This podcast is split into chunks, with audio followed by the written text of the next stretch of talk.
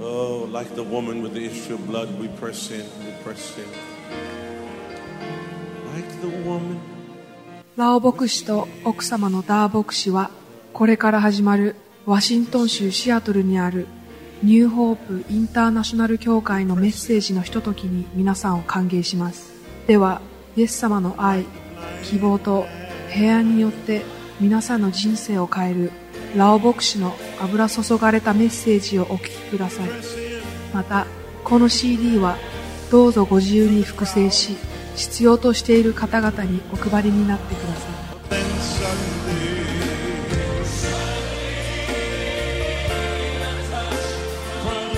from Jesus came, Jesus came and rescued me. Then suddenly. Hi, greeting from Seattle. シアトルからこんにちは I'm glad to be back to meet all of you in this teaching.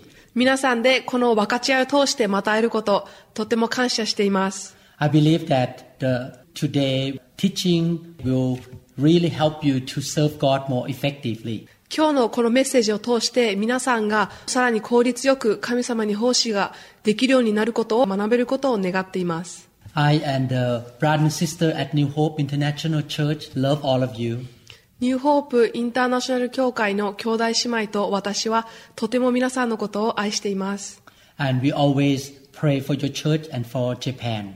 そして私たちはいつも皆さんと日本のためにお祈りしています。 We pray all the time that many life in Japan will come to know Jesus Christ. 私たちは日本のたくさんの人々がイエス様のことを知り、受け入れることができるようにと日々お祈りしています。 We want to see revival in Japan. 私たちは日本でリバイバルを見たいと願っています。 Today, I would like to teach you how to serve God in the area of reaching out to the unbelievers. 今日はメッセージを通してどのようにまだイエス様のことを知らない方々に伝道していくかということについて分かち合いたいと思います。 The Bible says that God fill all of us with the Holy Spirit so that we can go out to witness to other people for Christ. 聖書の中で神様は聖霊様を私たちに送って私たちに力を与えそれをすることによって私たちがまたイエス様を知らない人々のためにキリストの証人となるようにしてくださると言っています Witnessing for Christ is a very important responsibility for every Christian. キリストの証人となることは一人一人のクリスチャンにとってとても大切なことです After I accepted Jesus Christ 31 years ago, I hurried to tell my sister right away about Jesus. 私は31年前にクリスチャンになったのですけれども私がクリスチャンになった後私は妹にすぐイエス様のことを伝えたのを覚えています And then I witnessed to my dad, そして私は父にもキリストの証人となりました。 to my mom, 私の母にも、 to my brother, 私の兄にも、 and to my patients 私の患者さんにも、 and my friends. そして私の友人にも。 I started to witness for Christ since I was only a few days Christian. 私はクリスチャンになって数週間しか経っていない時から、もうすでにキリストの証人として人々にイエス様のことを伝えていました。 And I study how to witness for Christ right away. そして私はすぐにどのようにしてキリストの証人となることができるのかを学びました。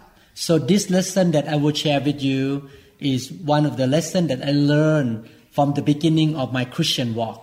なので、このメッセージは私がクリスチャンの歩みを始めた時に学んだ、えーとても大切なレッスンです。 I would like to encourage you to listen to this teaching again and again. 私は皆さんにこのレッスンを何回も何回も聞くことをお勧めします。 And after you study this lesson, you should go home and write down your personal testimony. そして、このメッセージを聞いた後、どうか家に帰って皆さんご自身の証をどうか書いてください。 And you can improve your writing as time goes by. そして時間が経つにつれて皆さんのその証は形になっていくでしょう。 And you should be ready to witness to anyone, anytime, when God opens the opportunity. そうすることによって皆さんは神様が機会が与えてくれた時に、いつでも、どの人にでも、イエス様のことを伝え、キリストの証人となることができるのです。 The Bible says in Matthew chapter 10 verses 32 to 33. マタイの福音書10章32から33節では、 Jesus said, Whoever acknowledges me before men, I will also acknowledge him before my Father in heaven. But whoever disowns me before men, I will disown him before my Father in heaven. ですから、私を人の前で認める者は皆、私も天におられる私の父の前でその人を認めます。しかし、人の前で私を知らないというようなものなら、私も天におられる私の父の前でそんなものは知らないと言います。 The Lord Jesus wants all of us to be open about our faith in Christ. 主イエス様はここで私たちにどんな人にでも私たちの中にある信仰を人々に伝えていくようにとここで励ましているのです。 And when people ask us, Are you a Christian? we say yes, and we will be ready to tell them why we believe in Jesus. なので、他の人たちが皆さんにあなたはクリスチャンですかと聞いたときに私たちははいそうですと答え、と同時にあのイエス様のことを伝える準備もしておくのです。 We should not be ashamed of telling people that we are followers of Christ. 私たちは私たちがイエス様の後についていくクリスチャンであるということを人々に伝えることを弾く必要はありません。 And we should be ready to share our personal testimony. そして私たちはいつでも私たち個人の証を人々に分かち合う準備ができていることが大切です。 And we should be able to share it in five to ten minutes. そしてその証は5分から10分ぐらいがちょうどいいと思います。 Today, I would like to talk about sharing our personal testimony. 今日は私は私たちの個人的な証を人々と分かち合うということについてメッセージしたいと思います。 And in the next message, I would like to teach you how to share the good news or the gospel. そして次のレッスンではどのようにして連動していくかということについてメッセージしたいと思っています。 Our lifestyle and our words should inspire people to come to know Jesus Christ. 私たちの日々の生き方や行動や発言が周りの人々がイエス様のところに導かれるようなものであるべきだと思います。 When we demonstrate the fruit of the Holy Spirit, love, joy, peace, people will want to know our God. 私たちの生活の中で御霊の実、それは愛、平和、喜び、それらの御霊の実が私たちの生活の中で現れてくるとき、周りにいる人々がもっとクリスチャンについて、イエス様について知りたいと願うのです。 And when we walk in the power of the Holy Spirit, such as pray for healing or pray for miracle for people, they will know that our God is the living God. 私たちが聖霊様の力によって生きるとき、そこに癒しが起こり、奇跡が起こるので、周りの人たちは私たちが信じている神様は本物で生きる神などだと知るのです。 When unbelievers see both the fruit of the Holy Spirit and the power of the Holy Spirit in our life, they will become interested in our God. 周りの人々が御霊の御と、えー聖霊様の力を目撃するとき、彼らはイエス様を知ってみたいという興味に駆られるのです。 They will wonder why we are so joyful and positive when the circumstances are not good around us. また、周りの人たちは、私たちが問題を抱えていたり、困難な状況にいる時でさえも、常に喜びを持って生きているので、どうしてなんだろうか、と知りたいと思うようになります。 Many of you may think that to witness for Jesus is only the job of the pastor or evangelist. しかし、たくさんの人が、キリストの証人というのは、牧師先生や宣教師、伝道師の人のみがなるものだと思っているかもしれません。 In fact, every Christian, whether new believers or old believers or church leaders, should know how to share the gospel and give personal testimonies. しかし、事実、一人一人のクリスチャン、教会にいる人々、すべての人々がキリストの証人となり、イエス様のことを伝え、伝道し、個人的な証を分かち合っていくべきなのです。 Therefore, I believe that today's teaching is very important for you because I'm training you how to share personal testimony. なので今日のメッセージはとても大切です。なんでかっていうと私は皆さんがどのように個人的な証を通してどのように伝道していくか教え、トレーニングすることになるからです。 You share with love and with faith, and the Holy Spirit will be the one who work in the heart of the listeners. 私たちは私たちの証を愛と聖霊様を通して人々に分かち合い、そして聖霊様が私たちを通して人々に働かれ語りかけてくださいます。 And the Lord will anoint your voice and your story to inspire people to be interested in believing in Jesus. 主が皆さんの証と声に油を注いでくださり、周りの人たちが感銘を受け、イエス様のことをもっと知りたいと思うようになるのです。 So let's look at how we can share our personal testimony. ということで、どのようにして私たちが個人の証を伝えていくべきなのかを見ていきましょう。 Testimony means we declare what happened to us in our own personal life regarding our faith in Jesus. 証というのは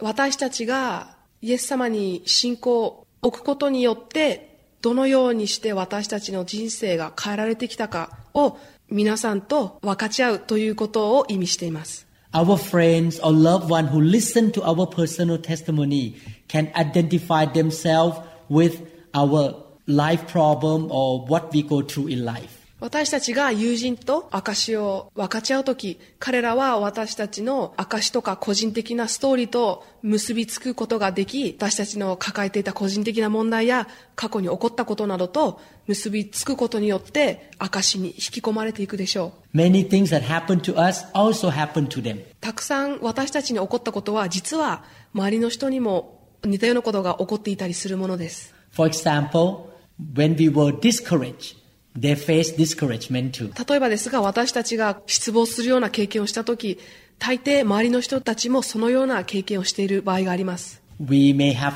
story of sickness and some of them may have problem with sickness. 私たちは病気を抱えて苦しんでいるということがありますけれども大抵は周りの人たちも病気に苦しんでいたりするのです Why is our personal testimony so important? どうして私たちのその個人的な証というのは大切なんでしょうか It is very important. とっても大切なことです Every Christian should know how to share personal testimony. すべてのクリスチャンが彼ら自身の個人的な証を分かち合うことを学ぶべきです Because our personal testimony is a real life story that happened to us. なぜならば、私たち自身の証は、私たちの人生の上で実際に起こった本当の話だからです。 The listener will realize that the good news or our faith in Jesus is not just a theory but happened in the real life. なので、私たちが証を分かち合うとき、周りの人たちが、私たちがイエス様に置いている信仰や福音というのは、ただの学説や理論というわけではなく、実践的で、現実味のある本物なのだと知るでしょ I believe that all of you like to listen to people's story. う。私は人間は一人一人の個人的な話を好きな生き物だと信じています。 Our story is unique and people would like to open their ears to hear what we say. 私たちの話はすごく独特でユニークなので人々はきっと皆さんの人生で起こったお話を聞きたいと思うでしょう Because it's a unique story, it arouses the interest of the heart of the listener. その話は独特でユニークなので聞き手の心をかきたて興味を沸かせるでしょ And the listener will identify themselves with what we had to go through in life. うそして聞き手は私たちが過去に経験してきたことと共感したり結びつくことができるでしょう If you try to teach the Bible, people may argue with you because they don't believe in the Word of God. 皆さんがこう聖書の中のことを他の人たちと分かち合うとき、彼らが聖書を信じていなかったら皆さんと口論になるでしょ But when you share your personal testimony, they cannot dispute or argue with you. う。しかし皆さんが個人的な証を人々と分かち合うとき、彼らはあなたと言い合いになることができません。 And those who hear you will be encouraged to repent and to study more about Jesus. そしてその中でたくさんの人々が悔い改めたいという思いが与えられたり、もっとイエス様のことを知っていきたいという思いが与えられることもあるでしょう。 In fact, in the book of Revelation, chapter 12, verse 11, 事実、黙示録の12章11節では、 The Bible says that we overcome the enemies by our words of testimony. 私たちは敵の力に自分たちの証の言葉のゆえに打ち勝ったと書いてあります。 You can share your personal testimony two ways. Number one, writing your testimony, and number two, speaking your testimony. 証を分かち合うというのには二つの方法があって、一つ目は文章を通して、二つ目は言うことをを通して分かち合うのです。 It's good to write first so that you can form the idea beforehand, and then you can use what you wrote to share with people verbally. しかしおすすめするのは、まず皆さんが実際に自分で書いてみて、そうすることによって皆さんの考えがこう固まってくると思うので、口で証を分かち合うときにこうスムーズに言葉が出てくると思います。 One of the members of the New Hope International Church wrote his personal testimony and put into the website. ニューホープインターナショナル協会のあるメンバーが自分の証を書き、ウェブサイトに載せました。 He said in his testimony that he was very depressed and he could not go to school. And after he met Jesus, he was healed and he went back to school. その証の中では彼はこう書いています。彼はすごい鬱で悩んでいて、学校の勉強にも苦しんでいたけれども、イエス様に会ってから癒されて、今は学校に戻ったという証を書いています。 Somebody read that testimony in the website and came to our church and now still coming to church. ある人が彼が書いた証をウェブサイト上で読んで、教会に来て、その人は今も教会に来続けています。 Now, I would like to give you advice how to write your personal testimony. そしてこれからどのようにして証を書き進めていいかをお話したいと思います。 If you do it in the right way, it will be a very powerful testimony. 皆さんが適切に神様に導かれて証を書くと、その証はとても力強いものとなります。 The first principle, your personal testimony must be a real experience. まず一つ目なんですけれども、一つ目のポイントは、その証が皆さんの人生の中で起こった本物のストーリーであるということです。 It's not a make-up story. 決して作り話を書かないようにしてください。 So your experience will help the listener or the reader to identify with you. そうすることによって、聞き手や読み手が皆さんの証を聞いたり読んだ時に、皆さんに共感し、皆さんと結びつくことができるようにするためです。 I give you example of the experiences. 私の経験上の例を挙げたいと思います。 For example, you talk about seeking success in life. 例えばですけれども、皆さんが人生の中で成功を求めているとしましょう。 or seeking the meaning of life, 人生の目的を探しているとしましょう。 or overcoming some problem in life. それか人生の中で抱えている問題を克服しようとしている方がいるかもしれません。 or seeking help from God to help you in the time of hardships. それか困難な状況の中で神様を求めているということもあり得るでしょう。 Before you write your personal testimony, you should pray and ask the Holy Spirit to guide you and tell you what to say. なので皆さんが証を書く前に聖霊様がどのようにして証を書いたらいいか導いてくださるようにお祈りしましょう。 And the story doesn't have to be very dramatic. It can be simple story. そして皆さんの証の中で分かち合われるお話は劇的な変化があったりとかドラマチックな大きいものである必要はありません。 Your personal testimony should not be too long and too detailed. で、皆さんの証は長すぎたり細かいこと一つ一つ言う必要もありません。 You should be able to share it with your mouth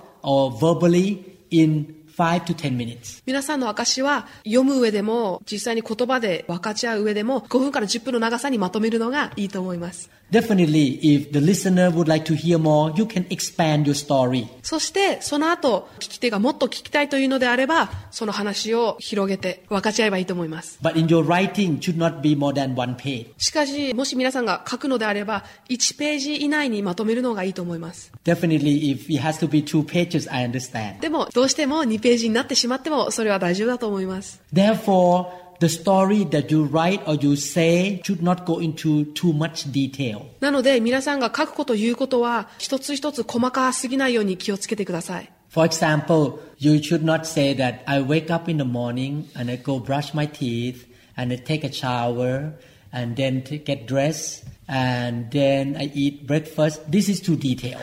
例えばですけれども、皆さんが、私は朝起きて、顔を洗って、朝食を食べて、歯を磨いて、えーお手洗いに行って、このようなことはちょっと必要ない詳細です。 You are not sharing your whole life story. 皆さんは、皆さんの人生のすべてのストーリーを分かち合うわけではありません。 But give enough detail that is related to the main point of your testimony. しかし、皆さんが一番伝えたいメインポイントに関連する詳細はどうか含めてください。 In this teaching, I would add on my personal testimony as an example. 例として私はメッセージの中で私の証も少し付け加えながら分かち合っていきたいと思います。 So when you write a testimony or share testimony, have to be very specific. The story must be specific. なので皆さんが証を書くとき、あるお話などを分かち合うときは、具体的に例を挙げるようにしてください。 I give you example. You should not just say, I'm a lonely person. 例えばですけれども、私は一人ぼっちです。というのはあまり説得力がなく、 When I say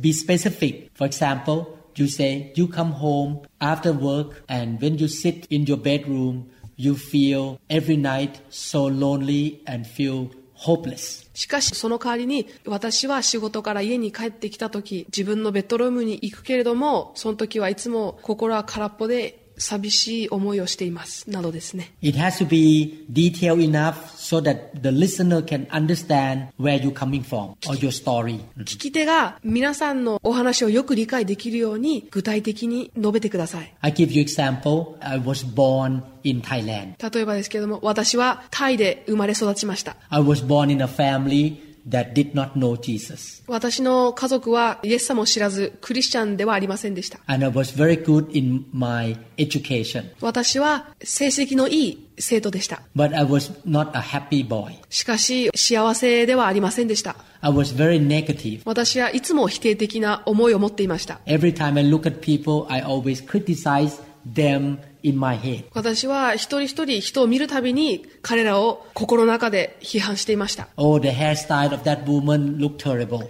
例えばですけれども、おあの女性の髪型はひどいなとか思ったりしていました。 I don't like the way that friend talked about his own story. 私はあの人の言うことが気に食わないとも思っていました。 I was very pessimistic person 私はすごく悲観的な男の子でした。 and I was very proud. そして私はプライドが高い人でした。 I always boast about my car, boast about my ability to study. 私はいつも自分の車とえ勉強ができることを自慢していました。 In fact, I had many things that I needed at that time. しかし事実、私はたくさん必要としているものがまだありました。 I had good education. My dad is well to do financially. 私はいい教育を受けていたし、父も経済的に困ってはいませんでした。 But I was not a happy boy. しかし、私は決して幸せな人ではありませんでした。 I never smiled. 私は笑うことがありませんでした。 My face looked very sad. 私の顔は悲しみの表情で満ちていました。 And even my friends say that the elephant in Thailand looked more handsome than me. 私の友達は私に象の方が君よりもハンサムだと言ったほどでした。 Because I have a very sad face all the time. なぜならば私はいつも悲しい顔をしていたからです。 This is an example of my personal background. これは私の個人的な背景のお話です。 Be specific who I was before I became a Christian. 私はここで私がクリスチャンになる前私はどのような人だったかすごく具体的に今話したと思いますが In your testimony, don't criticize any church, any religion, or any organization, or any person. 注意していただきたいのは皆さんの証の中では人や団体組織教会また宗教を批判するようなことはしないでください Share the truth that really happened to you without criticizing anybody. 皆さんの人生の中で起こった真理と真実だけを分かち合うようにして決してあの批判するようなことを述べないように気をつけてください Be clear in your sharing that people can understand. 一人一人が理解できるように皆さんが言うこと書くこと一つ一つ明確にするようにしてください Be very careful not to use deep Christian wordings. クリスチャンの専門用語などを含みすぎないようにも気をつけてください I give you example the Christian wording like hallelujah. 例えばですけどもクリスチャンにしかわからないような言葉というのはハレルヤ主の皆を賛美しますですね salvation, 救い、救済など、 People may not understand what it means salvation.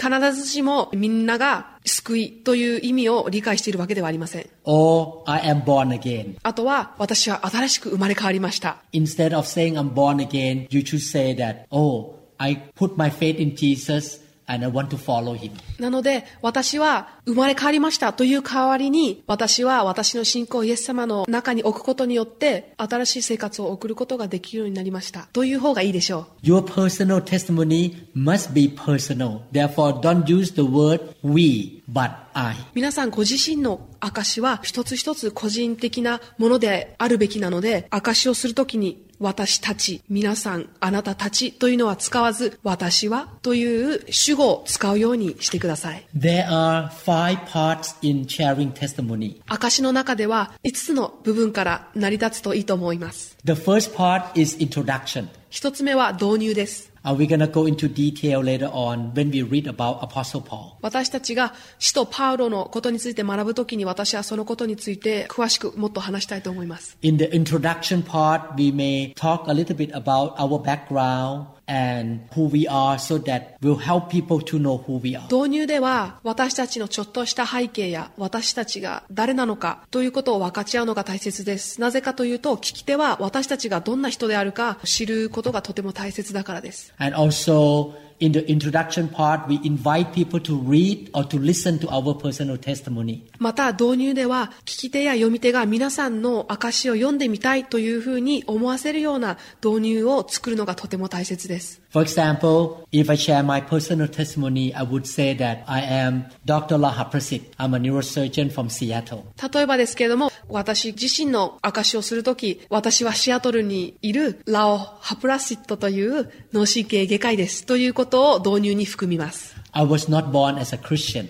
私はクリスチャンとして生まれ育ちませんでした。 but one day I met Jesus Christ. しかしある日私はイエス・キリストに出会いました。 Do you mind listening to my story, how I met Jesus? 私がどのようにしてイエス様と出会ったかお話ししてもいいですか I remember one time when I was working in the children's hospital. ある日私が児童病院で働いていた時のことです。 I was leaving my office to go home. 私は家に帰るために自分のオフィスを出た時です。 And on the way out from the office, I say bye bye to the secretary of the department. 私がオフィスを出る時、そこにいた秘書にさよならという挨拶をしました。 And she asked me some questions, and I have a chance to share personal testimony with her for 10 minutes. そこでその秘書である人が私に質問したことによって私はイエス様のことを伝える機会が与えられました。 But before I share my personal testimony, I asked her, Can I spend 5 to 10 minutes to tell you my story? しかしそこで私は自分自身の証を彼女に伝える前に彼女に今から5分から10分時間をくださいませんかと許可を得ました。 And she said, Yes. 彼女はどうぞと言いました。 That's the first part, introduction. これが導入です。 The second part, you talk about your life before you become a Christian. 二つ目は皆さんがクリスチャンになる前の人生についてです。 People need God, and we need God. 人々も私たちも神様が必要です。 The life without God is the life of emptiness. 神様がいない人生は空っぽの人生です。 Therefore, before we come to know God, we have so many problems in our life. なので私たちが神様を信じる前は私たちの人生は問題でいっぱいでした。 I give you example of some problems in our life before we come to know God. 私はここでいくつか私たちがイエス様を知る前どのような問題があるかよくある話をここで例えとしてお話ししたいと思います。 You will pick certain subject in your testimony. 皆さんの証の中では皆さんの上に起こった具体的な例を用いてください。 These are example of problems. これらはよくある問題だったりもします。 For example, no peace, 例えばですけど、平安がなかった。 no purpose of life, 生きる目的がなかった。 no happiness, 幸福ではなかった。 fear of death, 死ぬということが怖かった。 loneliness, 孤独だった。 emptiness, 心が空っぽだった。 dissatisfaction, いつも心が満たされていなかった。 have certain sinful habits, なかなか治せない悪い癖があった。 anger, 怒りに満ちていて、 worry, いつも心配していて、 could not sleep, 眠れなくて、 sickness, 病気を抱えていて、 depression, うつで悩んでいて、 or family problems, または家族の問題を抱えていたり、 having financial problem. 経済的に困っていて、 So if you have certain problem, you share about that in a specific way. 皆さんがこのような問題を抱えていたのならば、そのようなことを具体的に例として証に含むのがいいでしょ Definitely, later on when you talk about how Jesus changed you, you need to be in the same topic. う。もちろんのことですけれども、皆さんが後々イエス様に会った後どのように変えられたかという話をする時でも、皆さんがその前に分かち合った、抱えていた問題を持ち込んでつなげる必要が、一貫性を保つことがとても大切です。 For example, if your testimony say that you were afflicted with cancer and you were dying, after you become Christian, you need to talk about how God healed you and you still alive. 例えばの話ですけれども、皆さんがイエス様に会う前、癌と戦っていて死にそうだったけれども、イエス様に会った後、癒されて、どのように今変えられていったかという一貫性を保って話すことが大切です。 For me personally, before I became a Christian, I was very pessimistic or negative person. I was very prideful and unhappy. 例えばですけれども、私自身のことをちょっとお話ししたいと思うんですけれども、私がクリスチャンになる前は、私は悲観的で、いつも悲しく、否定的で、プライドが高い人でした。 I was searching for happiness through material, money, sports, and many activities or hobbies. 私は趣味や様々な活動、物理的なことを通して幸せを見つけ出そうとしていました。 I tried to study very hard in order to be number one in my class to find happiness. 私は幸せを見つけるためにクラスでトップになることが大切だと思い、一生懸命勉強もしていました。 But I could not find true happiness and fulfillment in my heart. しかし、私の心はまだ満たされず、生きる目的も見つかりませんでした。 Some of you may be growing up in a Christian home. この中で、クリスチャンホームで育った方がいるかと思いますけれども、 You went to church since you were born. あなたが生まれた時から教会に行ってたとしましょう。 You may not have a dramatic story like me who were not Christian before I was born again. そのような方たちは、クリスチャン家庭で育たなかった私みたいに、こう、ドラマチックや劇的な変化があるような人生ではなかったかもしれませんが、 You may say that I grew up in a Christian home, but when I turned 12 years old, I began to really know Jesus Christ as my personal savior. しかし皆さんはこういうことができます。私は、あの、クリスチャン家庭で育ったけれども、本当にイエス様を知ったのは、12歳の時でした。などです。 The third part of your testimony is how you met Jesus Christ. 三つ目の皆さんの証の中の部分は、皆さんがどのようにイエス様に出会ったかということです。 You share specifically how you heard about Jesus the first time. 皆さんは一番最初イエス様のことを聞いた時どのような時でどんな感じだったかを具体的に分かち合ってください How did you hear the gospel? どのようにして福音を受け取ったか What made you make a decision to accept Jesus Christ? 何が皆さんをイエス様を受け入れる決心に導いたか You may quote some scriptures in this part how the word of God convicts you to accept Jesus Christ. この部分では聖書の箇所を用いるのもありです聖書の箇所を通して皆さんがどのように語られイエス様を信じる決心がついたか分かち合うのもいいと思います You may share how you felt when you heard about Jesus and the gospel the first time. 皆さんはイエス様のことや福音を聞いた時にどのような気持ちになったかどのような感じがしたかを分かち合うのもいいと思います You can share about how you really prayed to accept Christ on that day. 皆さんがイエス様を受け入れた日どのようにしてお祈りしたか分かち合うこともできます I give you my example. 私の例を少し用いたいと思います I was growing up in a non-Christian home. 私はクリスチャンの家庭ではなくノンクリスチャンの家庭で育ちました The situation in my home was not very good because my dad and my mom did not get along. 私の父と母は仲がいいというわけではなかったので家族の中に平安があるわけではありませんでした They always quarreled with one another, 私の両親はいつも口喧嘩をしていました。 and I was not a happy boy.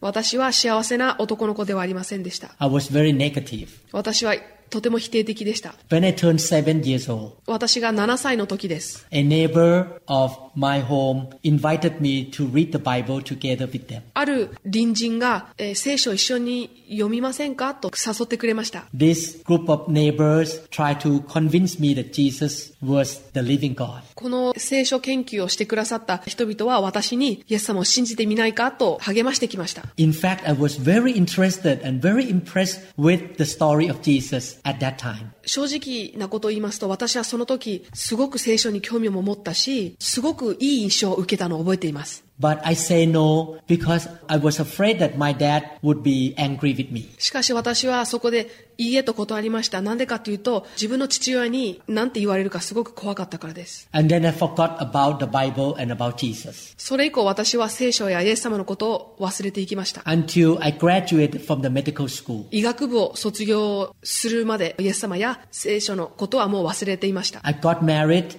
and came to Seattle for honeymoon with Pasada. その後私は今の妻であるダー牧師と結婚し、ハネムーンにシアトルに来た時のことです。 And in that trip, we both heard about the Bible and Jesus again. そのハネムーン旅行の時に再び聖書とイエス様のことについて私たち二人は聞く機会がありました。 We went back to Thailand and was asked to join a group of Bible study. 私たちがタイに戻った時、バイブルスタディに参加しないかという誘いを再び受けました。 I believe God worked in my heart and I became interested in learning about Jesus again. 私は神様が私の心に働きかけ、イエス様のことをもっと知りたいと思うようにしてくださったと信じています。 When I went to the first Bible study, the owner of the house told me that I needed Jesus because I was a sinner. 私が一番最初にバイブルスタディに行った時、その家の持ち主が、君は罪人だからイエス様が必要だよと言ってきました。 I argued with him that I was not a sinner. 私は彼にこう言い返しました。私は罪人ではありません。 He said that go back home and look at your own self in the mirror and tell yourself you are not a sinner. なので彼は私にこう言ってきました。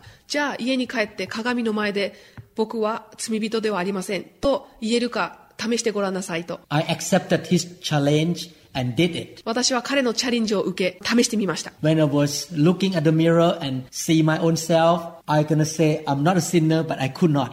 私はそれを試そうとして鏡の前に立ち、私は罪人ではないと言おうとしたけれども、言うことができなかったのです。 Because I remember I gossiped about my teacher at school. なぜかっていうと、私は学校で先生の悪口を言っていたことを急に思い出したからです。 And I remember I did many wrong things. そして私は他にもたくさん悪いことをしてきたのを思い返していました。 So I decided to go back to the Bible study group. なので私はそのバイブルスタディに戻ることを決めました。 And three months later, they showed me the movie called Jesus. そしてそのバイブルスタディに行き始めてから3ヶ月後、そのバイブルスタディの人たちは私にイエス・キリストという映画を見せてくださいました。 In that movie, I saw Jesus was crucified on the cross. 私はその映画の中でイエス様が十字架の上で処刑されているのを見ました。 And the whole movie showed that Jesus never did anything wrong. そして映画の中でイエス様は一つも悪いことをしていないということが示されていました。 And before he died for us, he said, Father in heaven, forgive them because they did not know what they're doing.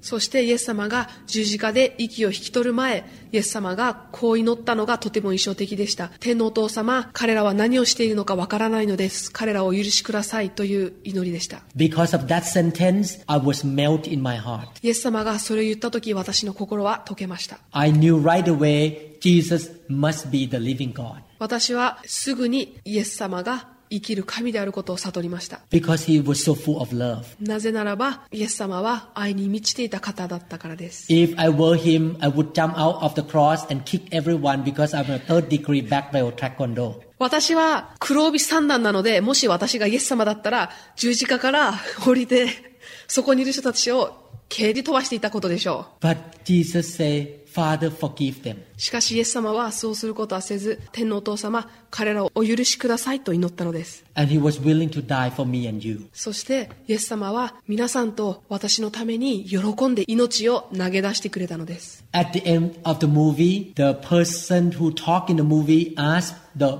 people who watched the movie to invite Jesus into their heart. その映画の終わりの中でナレーターの人が映画を見た人にイエス様を受け入れるようにと励ますメッセージが含まれています And I pray along with the movie to invite Jesus.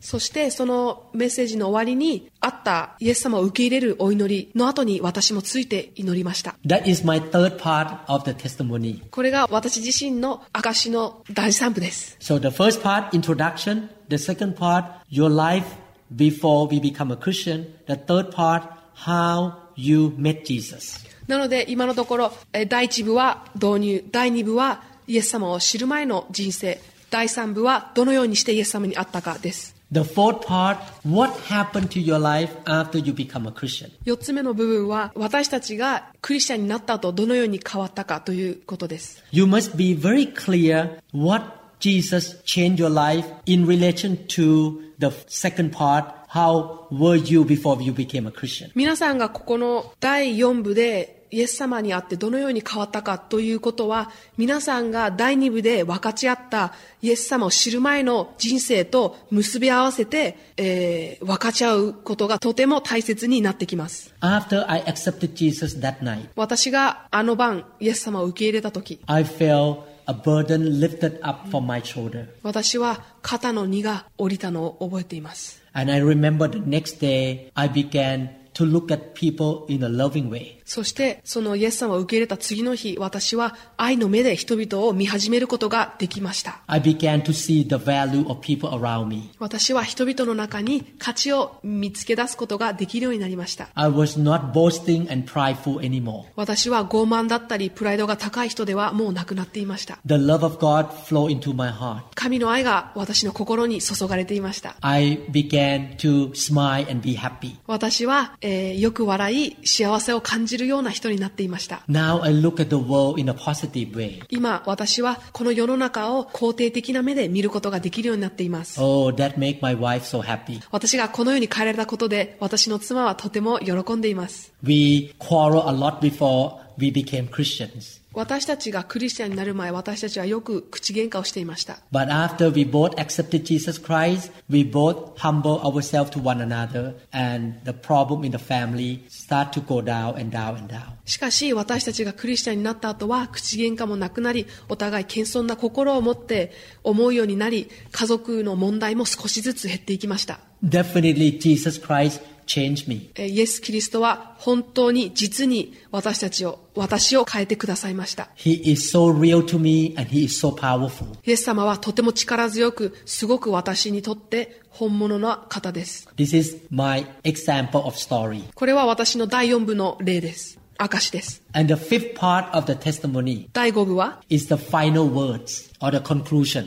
結論です In this part, you make a conclusion why you become a Christian and you encourage the listener to receive Jesus. ここの結論では、どうして皆さんがクリスチャンで居続けるのか、そして聞き手にクリスチャンになることをお勧めするような意味を含めた結論になるべきです。 Or you can say that if you are interested, please come to our church next Sunday or when you have a chance. また、この結論の中では、もし皆さん興味があるのならば、来週また教会に来てください、や、私に話しかけてきてください、という招待状を含めるのもいいでしょう。 Or whatever the Holy Spirit leads you, you can make a final words to that person. または、精霊様に導かれるままに含めるべき言葉を結論に含めてください。 Always listen to the Holy Spirit. 常に精霊様の御声を聞くようにしてください。 The Holy Spirit knows the heart of the listener. 聖霊様は聞き手の心を一番ご存知です。 God may give you the word of wisdom,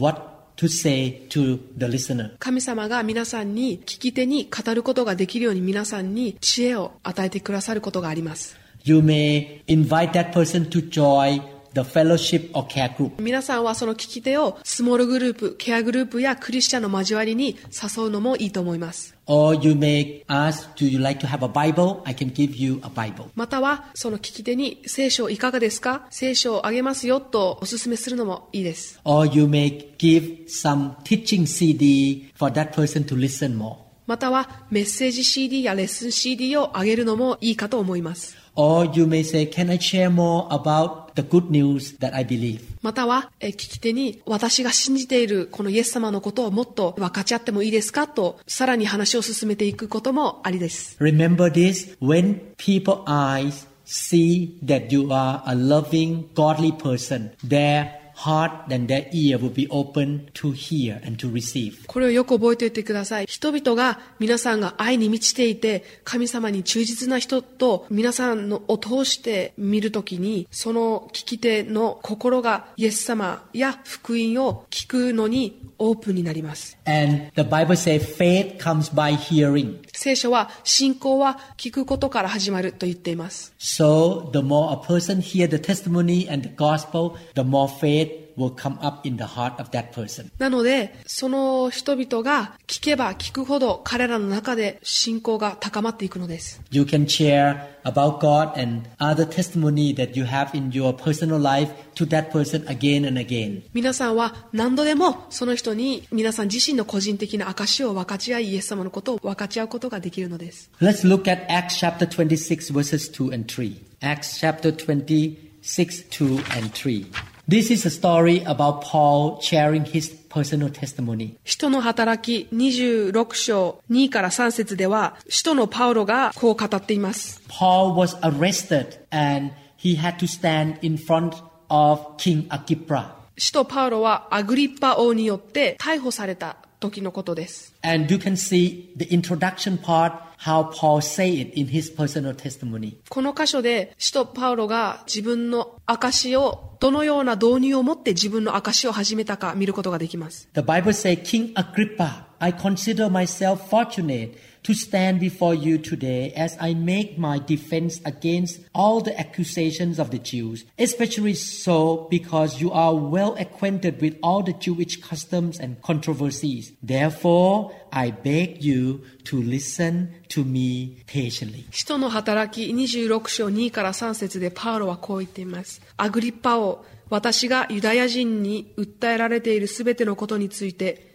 今日あなたの前で弁明できることを幸いに存じます。特にあなたがユダヤ人の慣習や問題に精通しておられるからです。どうか私の申し上げることを忍耐をもってお聞きくださるようお願いいたします。 You can see that when Paul shared personal testimony, he honored the listener. He said that I consider myself fortunate to stand before you. ここで大切なのは、パウロが自分の証をするときに聞き手をすごく敬い尊敬していたことです。パウロは私の申し上げることを忍耐をもってお聞きくださるようお願いいたしますととても丁寧に断っています。 You need to be humble and you need to honor those who listen to you. なので皆さんは謙遜な心と尊敬の気持ちを持って証をすることが大切です。 Paul also identified himself with the listeners. そしてパウロは聞き手と自分を結びつけるように努めています。 In Acts chapter 22, verses 2 to 3, 使徒の働き22章2から3節では Paul said in verse 3, I am a Jew, born in Tarsus of Cilicia, but brought up in this city. Under Gamaliel, I was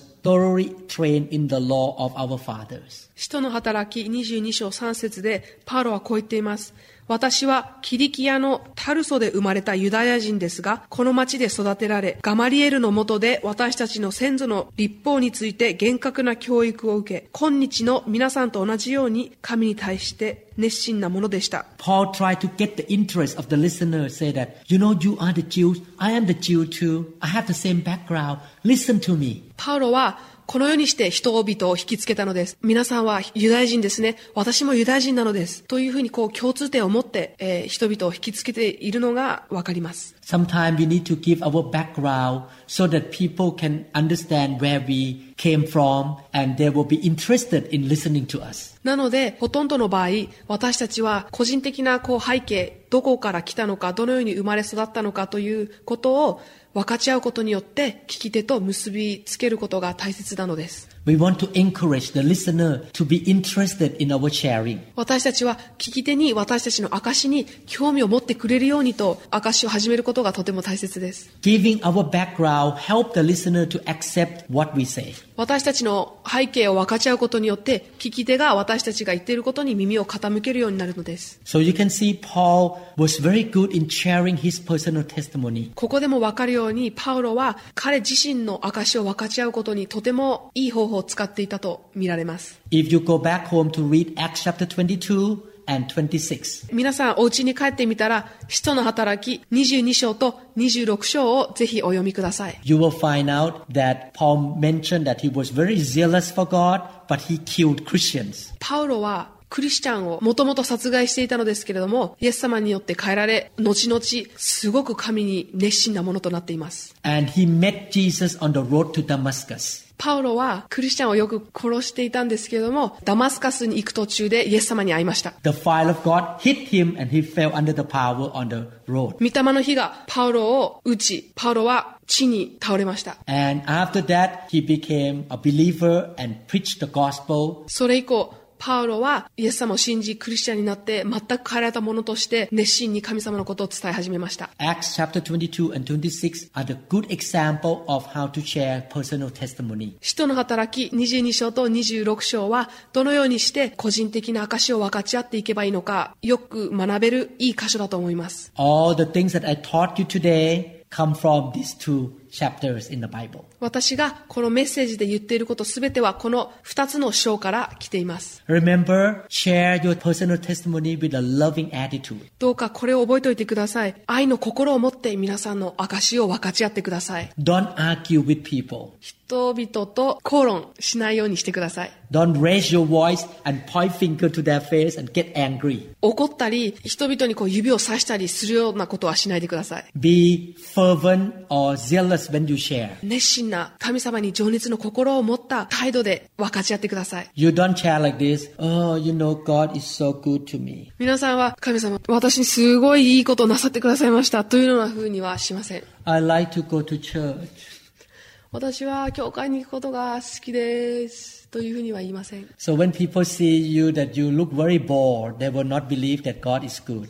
皆さんがこのような態度でつまらなそうに言うとき、誰も教会に行きたいと思わないでしょ Be natural and relaxed. う。え自然的にリラックスして証を分かち合ってください。 It's not preaching, but it's sharing. 説教するのではなく分かち合うのです。 Be sincere. 真心を持って分かち合ってください。 Be careful with your posture, how you sit, how you make your facial expression. 顔の表情や皆さんの伝える時の姿勢にも気をつけてください Again, if the listener asks very difficult question to challenge you, don't get angry. 再び言います聞き手がもし皆さんに挑戦的な問題をしてきたりしても決して怒るようなことはしないでください、 I would like to ask you to do a homework. えー皆さんに一つ宿題をやっていただきたいと思います Write your personal testimony after you go home today 今日家に帰ったら皆さん自身の個人的な証を書き出してみてください and practice saying your personal testimony in front of a mirror or in front of your friend in the church many times until you can do it very easily. そしてその証を鏡の前や友達の前教会の中で何度も何度も言うことによって分かち合うことによって練習してそれが皆さんの中から自然的に出るようになるまで練習してください And you can improve your personal testimony writing as time goes by. そして時間が経つにつれて皆さんの証は日に日にいいものになっていき形作られていくでしょう The more you share your story, the better you will be in doing it. 皆さんが分かち合えば分かち合うほど皆さんは証を分かち合うことに対してとてもスムーズになっていくでしょう Ask God to give you opportunities every day to tell people about Jesus. 毎日神様に人々にイエス様のことを伝えるような機会が与えられるようにお祈りしましょう Remember this, you sow the seed, but the Holy Spirit will make it grow. 覚えておいてください皆さんは種を植えますがその種を成長させてくれるのは聖霊様です You do the part of sharing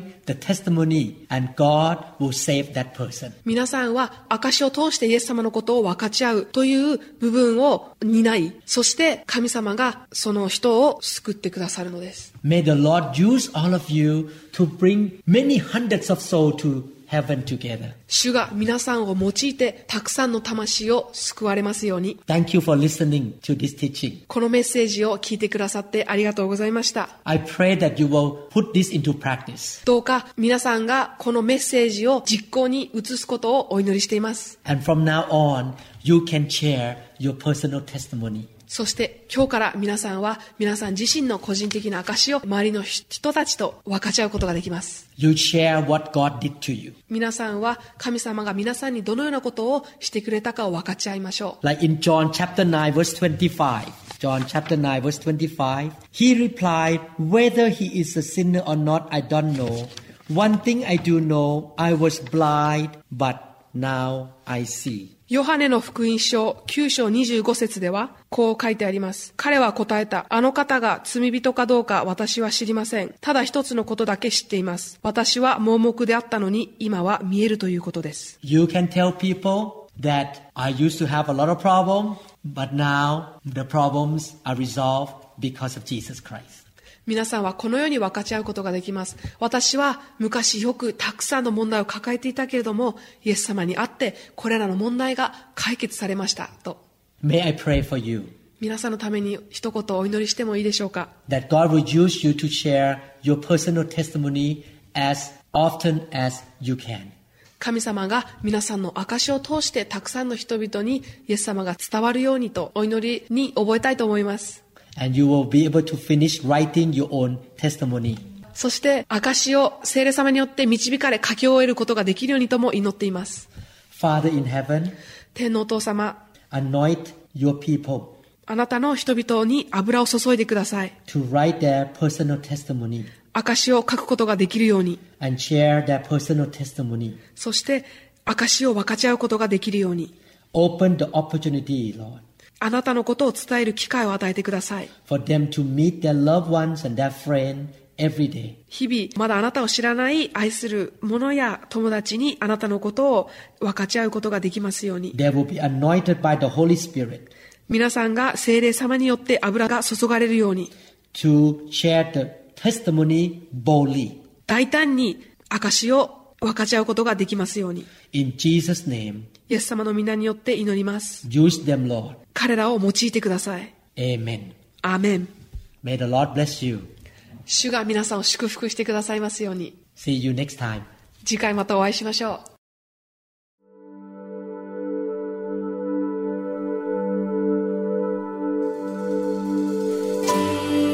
Jesus, the giver of love. このメッセージが皆さんに語られたことを期待しますニューホープインターナショナル協会についての情報や他のメッセージ CD にも興味がある方は1-206-275-1042までご連絡くださいまた協会のホームページのアドレスは www.newhic.org ですぜひご覧ください me from sin.